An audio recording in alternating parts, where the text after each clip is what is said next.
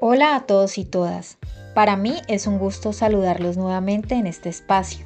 Gracias por estar aquí. Bienvenido y bienvenida a Todo Comunica, el podcast.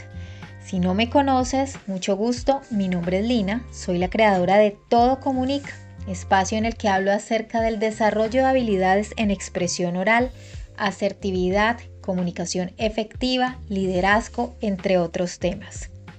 Te invito a que me sigas en Instagram, arroba todocomunica.co y visites mi página web todocomunica.com.co.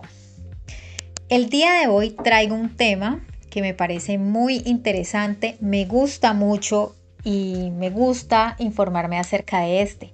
Recientemente en mi blog hablé acerca de las habilidades blandas, las conocidas soft skills recientemente están teniendo mucha importancia eh, dentro de lo que debe tener un profesional en sus habilidades, más allá del conocimiento que tiene de su área específica.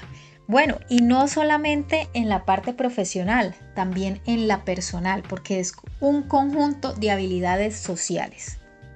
Pero si no sabes qué son las habilidades blandas, te cuento que las habilidades blandas son el resultado de la combinación entre habilidades sociales, comunicativas y de personalidad que nos permiten relacionarnos y comunicarnos con otros.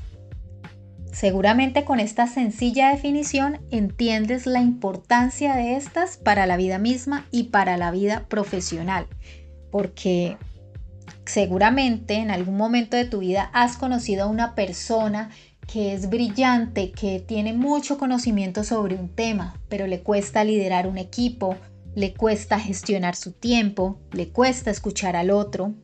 Así que queda como su talento a medias, no lo potencializa. Creo que esa es la principal misión de las habilidades blandas, potencializar nuestros talentos.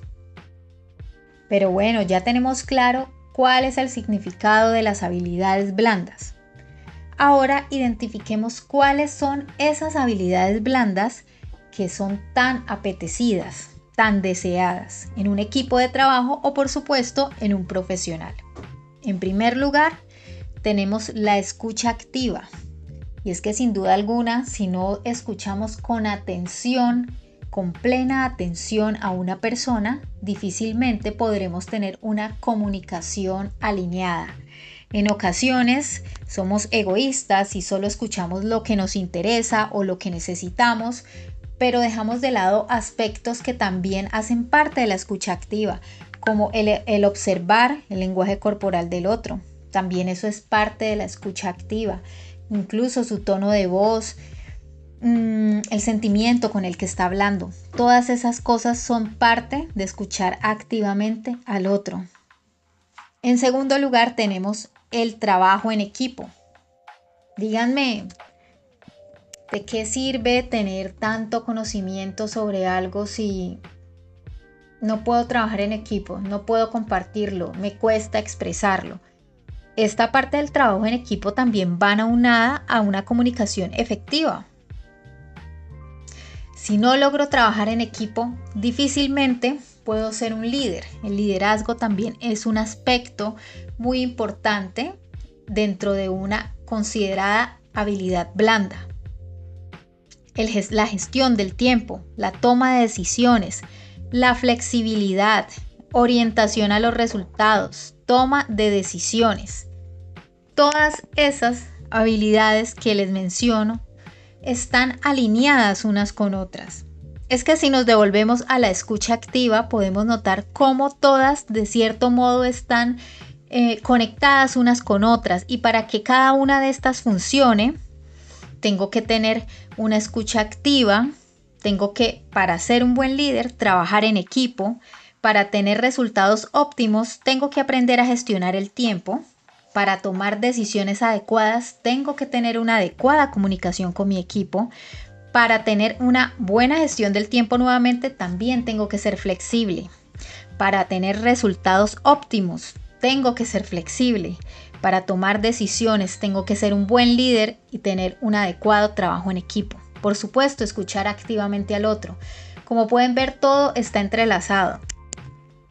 A veces me preguntan cuál es ese tip que me puede funcionar para destacarme dentro de esas habilidades.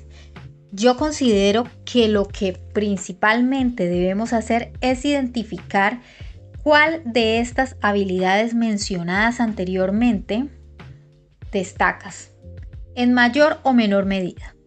¿Cuál crees que es la que tienes que trabajar más? Te las recuerdo.